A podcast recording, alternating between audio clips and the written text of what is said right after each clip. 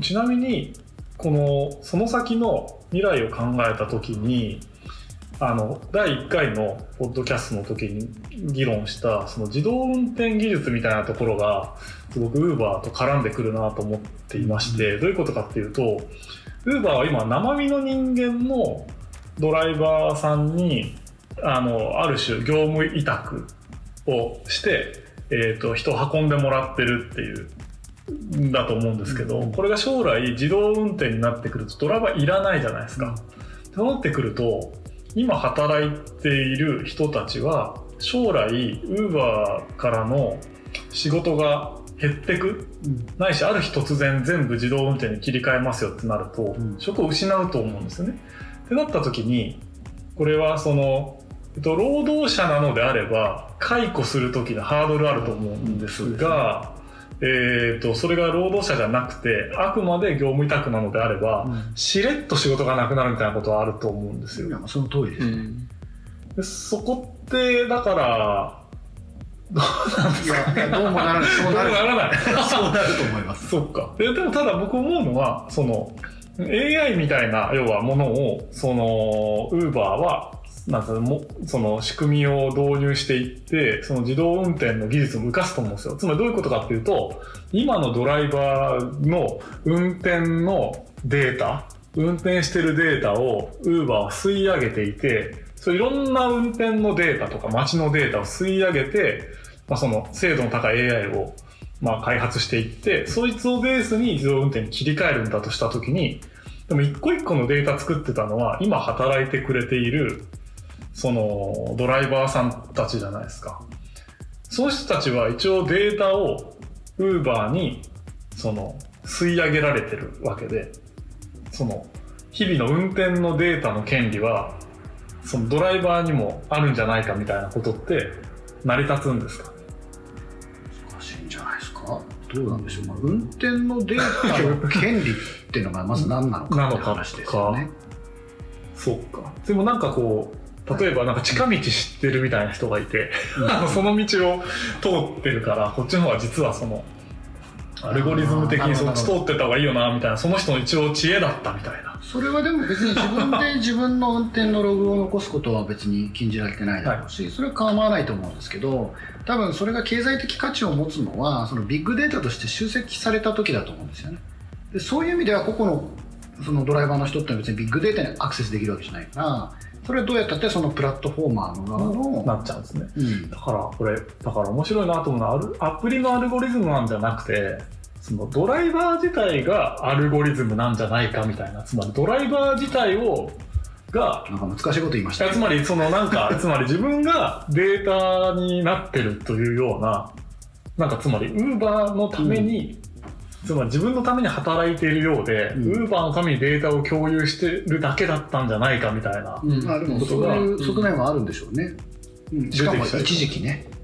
そうですね。ある時期だけ。が普及するまでの、まあ、ここから10年間かもしれないですね。いわゆるその AI の教師データみたいな AI をどんどんどん賢くさせていくための基礎データを渡してただけの例えば 10, 10年後にあるとしてその10年間は実はそのその完全自動運転になるための、えーと、データ集めのためにバイトしてたみたいな形になりうるかもしれないってことですよね。あるんじゃないですかね。でもそれってみんな怒りますよね。ドライバーは。ユーザーわかんないけど。うん、どうでしょうね。うん、そこまでこうなんだろう、自分の行動ログっていうものが自分のものだっていう権利意識が高いかどうかっていうのは国によって違うかもしれないですね。ヨーロッパなんかは、まあ、GDPR の考え方っていうのがまさにそうでその自分自身の行動のログっていうのも個人情報なんだと。でそれはその権利なんだという考え方じゃないですか、うん、で一方で、まあ、中国なんかがその対極ですけれどもそういうものは全ても国家のものであると。いう考え方もありますよね。とか DD とかになってくるとまた全然考え方が違うのかもしれないですね。ウーバーだとアメリカ初ですけど、うん、DD だと中国初のあれなので。うん有無を言わさず自動運転化して、うん、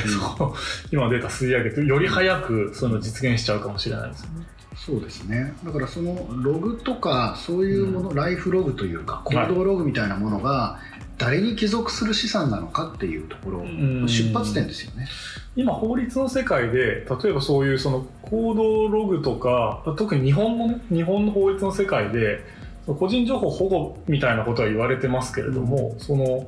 なんだろうなそのアルゴリズムに吸収される自分の行動データとか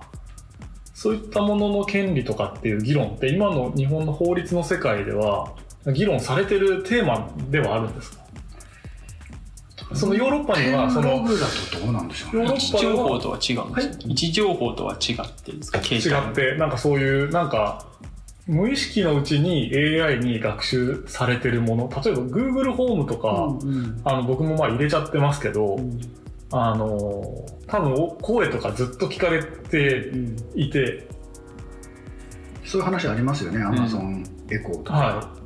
ずっと聞いそてる。れとかってなんか日本においては、うん。それって一応はその声のデータはその喋ってる人のものだからねみたいなこととかってその議論の訴状にも上がってないのかいや上がってんだけど日本変えられないのかてか日本そもそもそこに興味がないのか。多分ねいくつかの論点の立て方があると思うんですけど、ごめんなさい。ここら辺全然僕今日あの準備してきた話じゃないごめんなさい。いやなんかちょっと興味が反射神経で答えてますけど。全然まああのほらあの一応皆さん生温かくあの間違うこともまあだからすごくですね先端的な議論ということであの、うんいやでもねだからねその個人情報保護っていう文脈の議論とプライバシーの保護っていう文脈の議論と2つあると思うんですよ。あそれ違うってことですね、うんプライバシーっていうのはこう自分のにに属するこう情報をこう未来に開示されない権利ですよね。まあうんもっと言うと自分の情報をコントロールする権利っていうふうに、まあ、あの言うべきだって考え方あるけれども、まあ、日本で裁判令上認められているのはこうみだりに自分のこう指示を開示されない権利ですよね。憲法13条ということなんですけど、そういう意味だと例えば家にそのアマゾンのエコーとか Google ホームとかあってそれがこう24時間そこで流れるねあの音や会話を全部取っていて勝手に聞くっていうのはもう極めて深刻なプライバシーの侵害そうですですよね。っていう議論は当然あると思います。だから公式にはそういうふうには言えないんじゃないですかね。やっぱり Amazon なり Google も。ちょっとそこ規約がどうなってるのかわからないんですけど。なんかでも、うん。そそこをだから多分労働法の設立ってないつぐらいから？労働法って出てきたの？労働法の話に戻ります？労働法は産業革命ですよですよね。だからそうそうじゃあ人権意識みたいなのってから考えてみたときに、割とそのデータとか、うん。そのお金とかはその人の資産とか家だとかうん。あるけれども、うん。データっていうものがうん。そのまあ21世紀になってうん。よりその大事なものになってきたときにそのいわゆるログデータライフログのデータみたいなのを争ってみんなですねあのいろんなメーカーさんとかがうん。そのライフログどうやって集めるかみたいなことってすごく考えてたりすると思うんですけど、その辺が資産になるのかプライバシー情報みたいなもので言われるのか結構今までなかったフレームワークなんじゃないかなと思うんですけど、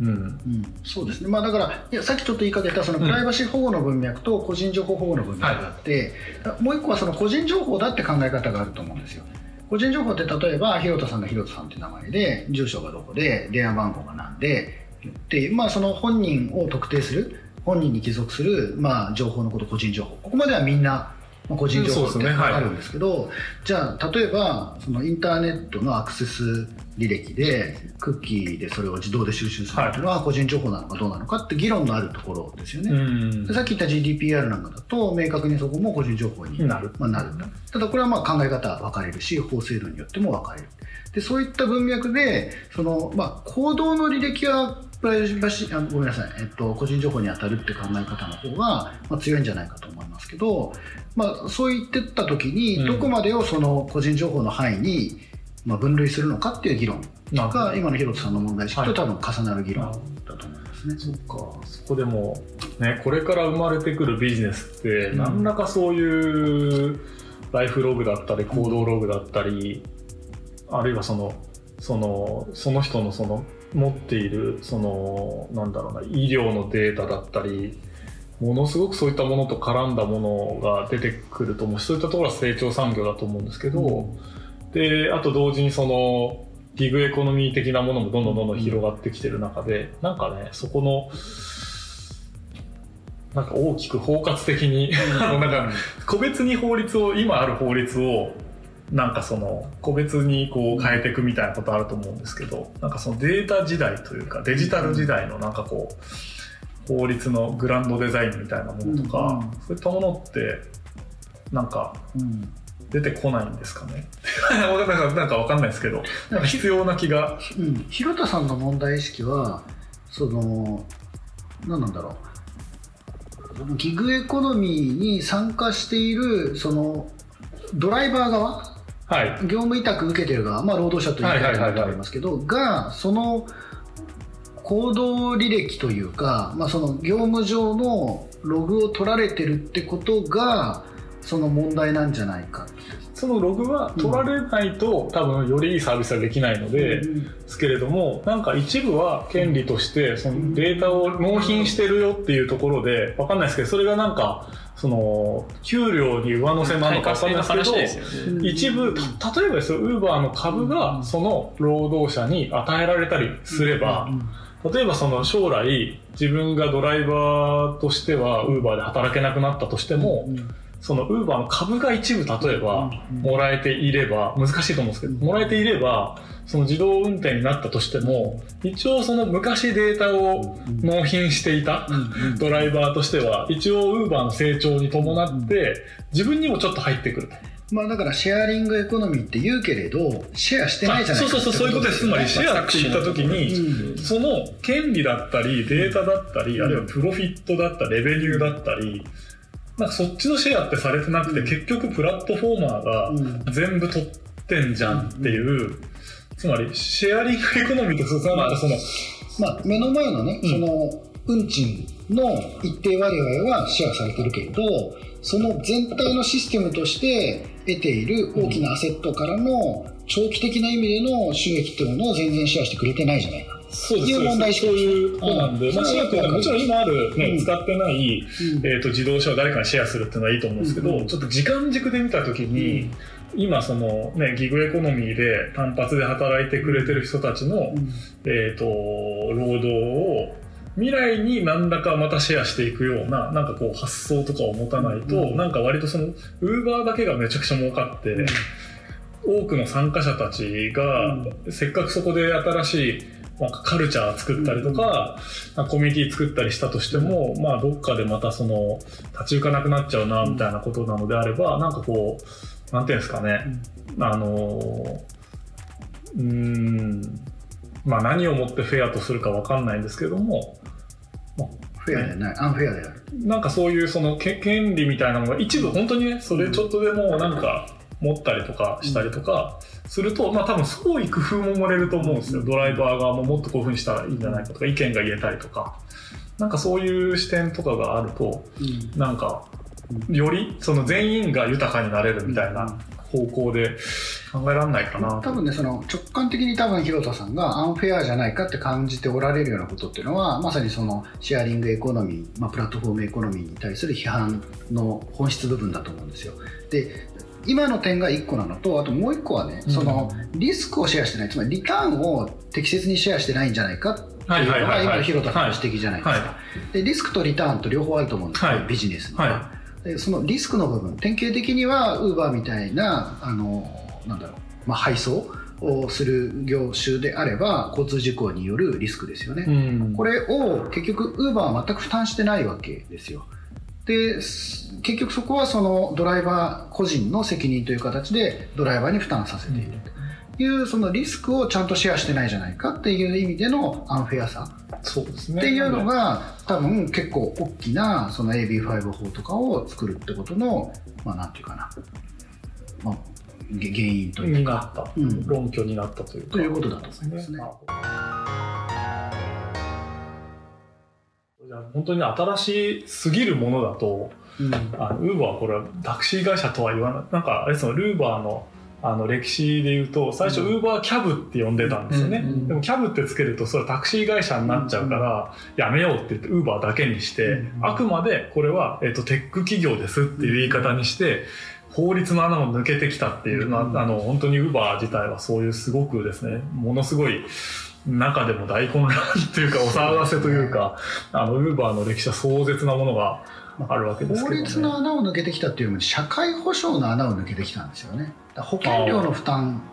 を逃れてきたんですよ。でそれによってその保険料が結構目に見える形で減少し、うん。つまりそのキャブの会社であればこれまで法人として人を雇用してタクシー会社を運営してたわけだからその社会保険料っていうのを結構膨大な金額納めてたんですよね、でところがそれがウーバーになった途端にその納められなくなったわけですよ、ということによって財政が傾いたわけです保険料の。なので AB5 法みたいな話につながっていったっていう実は背景があってうん。結局はまあやっぱお金の問題でそれってさっきのリスクの公平な分担っていう観点から言った時に本来その利益を得ているタクシー会社の代わりにタクシー会社を全部倒産に追い込んでその代わりに登場したウーバーがでもそこの社会保障の部分の負担は負わないと。それは公平なリスクの分担をしてないんじゃないの？っていうのが結構問題の本質なんですよね。いやこれ難しいですね。つまりこれ、なんかこう全員が納得できる幸せな一個のルールみたいなやつはもはや難しいってことですね。なんかね。まとめちゃうと。いやいやでもね そうでもないんじゃないですか、いや例えばフランスなんかだとね、うん。その労働者であるっていう認め方してないんですよ。労そのほ労働者であるっていうふうにそのウーバーのドライバーを認めるんじゃなくてあのもうそういうものだっていうこれ新しい類の働き方だっていうふうに認めて、あうん、その代わりプラットフォーマーに対して労災保険料とかをあの払えと。端的に払えと。あフランスはそういうことになってるんですか、うん。それ立法解決ですか？えフランスは、ん？労働法ってさっきこれまで言ったその指揮監督とかはい命令云々っていうところは、うん。でもさっきのこう行き着く先にじゃあお前労働者なんだから命令するぞっていう話になっちゃうんだけどもそうそこを求めてるわけじゃないんですねこの経済規模って。関与してる人たちって。自由っていうところで。で自由のところの労働者の視点からプラットフォーマーがあるべき姿って何なのかって言った時にそのそのステークホルダーのために何をすべきかっていうところで、まあ、じゃああなたはちゃんと社会保障をプラットフォーマーとして社会的責任を負ってくださいと。いう。ところを設立するの業態に合わせた法律のデザインがフランスでされたってことですかね。そうですね、まああのまあ、労働者ではあるんだけれども、その従来とはちょっと違う形でそれも明確に立法解決って形で、はうん手当てをしたってことですね。うんあ、なるほど。それはめっちゃ面白いですね。うん。いや、でもこれ難しい。難しい 難しいです、難しいですね。だからこれだから、その、例えばですね、ちょっとなんかもう番組もですね、めっちゃ複雑な方向に向かいつつあるんですが、あのなんかこれからね、そのドライバーとしてちょっとやってみたいなみたいな人たちが、なんかちゃんと知っておいた方がいいかなっていうこととか、なんていうんですかね。うん。そういう教訓みたいなのある教訓っつうか、なんか、これは、いや、いや終わりが分かんなくなってきたぞってことで、うんうん。うん。どうなんでしょう、あでもその今の業務委託の話っていうのははい。結局、まあ、自分で判断をしてくださいっていうところにこう執着させる議論だと思うんですよね。でだからそこのウーバー短時間 OK っていうところの周りにその隠れた議論っていうものを知らないとそのあなたが決めたことだからってでカード切られて終わっちゃうっていうところをの議論は知っておいてほしい。でもだそれがあるからこの全部ダメなのかっていうと全然そうじゃなくてそのまあ美味しいご飯が家にいながら会議の間に食べれたりとか、ほんとさっき移動も楽になるし。そうね、僕、ないと生きていけないですからね、もうね、ウーバーイーツ。そこの関与のレベルですね、それをどれだけ国がデザインしてやるかっていうところとやっぱりその労働者でその押し付けられるこうやっぱり弱い人っていうのはどうしてもその経済循環の中に出てきてしまうのでそれをいかに外部化せずに中でちゃんとこう責任持ってやるかっていうところの、まあ、会社の使命感ですよね。なんかいろいろ言ってきましたけど、うん。あの冒頭広田さんおっしゃったようなウーバー最初使った時の感動うん。だから僕今でも覚えてるしなかなかよくできた仕組みだと思うんですよ。でイノベーションだと思うんですよ、うん。だからイノベーションの一番分かりやすい例の一つなんじゃないかとすら思う。ただなんかそれがそのシェアリングエコノミーっていう美名のもとに、うん。なんかこう何の問題もないかのようにあの取り扱われているのはやっぱり行き過ぎだし、うん。やっぱりその社会的にものすごく大きな存在にもなってしまって、うん。かつてあったタクシー会社とか、まあ、今後ね、ウーバーイーツっていう形では、あの、もっとこう、なんていうんですかね、飲食産業とか外食産業とか自体に影響を及ぼしていってるわけだから、そうするとやっぱ納税主体がなくなっていくわけですよ。うんで、そのことに対する社会的責任というのを何らかの形で果たさなきゃいけない規模に、まあ、来てるんじゃないかなとは思います。これって、あの、地域の商店街がイオンとかそういうののまあ大規模ショッピングモールの出店によって潰されて、うん地域コミュニティが破壊されましたと。確かに便利になったし、あの映画館ついてたりしていいし、まあいいんだけれども、でもなんかこう街の景色が変わったよね。シャッター街増えたよね。でってことはなんかそのやっぱ何らかの社会的責任を果たすべきじゃないの、うん。議論と結構似てると思うんですよ。はいはいはいやっぱりこうね。何かしらの社会の構造を変革させるのはまあ非常にもちろんニーズがあってやってるわけだから、うん。いいんだけれどもやっぱその影響があまりにも大きい場合にはその社会保障や税の負担ということも含めてやっぱりある程度のバランスっていうのを取っていく作用っていうのがセットじゃないと、ね。うん、いびつなものになる。なんか最近そのソフトウェアの会社の話でよくそのなんていうんですかね。うん。バズワードじゃないですけどウィナーテイクスオールってそのしょ一社総取りみたいなんですけど、うん最近はですねそれとは違ってウィナーインクルーズオールって言い方とか出てきてるんですよ。なるほど。つまり本当の商社はそのいろんな人たちを包摂する、うん。ちゃんとインクルードしていくっていうのこそが商社であるっていうことでなんかその、ね、プラットフォーマーが全部をその収奪しちゃって一一社だけむちゃくちゃ儲かってあとはもう滅びていくっていう考え方じゃなくて本当の商社はみんながちゃんと豊かになるとかっていう視点でやっていくっていうことが重要なんじゃないかみたいなことが、まあ、言われるみたいなことも出てきている中でちょっと今後ねあのなんか日本のそのいわゆるそのギグエコノミーなりそのシェアリングエコノミーなりそのプラットフォームビジネスみたいなところもまあ何らかのその社会的な影響力がこれだけ大きくなってきているのでちょっとその辺のウォッチしていければなと思います。ということで今日かなり長い時間にあのですよねなっちゃいました 白熱議論で。え相当ですね、ちょっとウーバーイーツの話をしてたらお腹が空いてきたんで、今日はこの辺にしますかね。えはい。ウーバーイーツ頼みました。頼みますかね。なので、川崎さん、福島さん。ありがとうございましたありがとうございました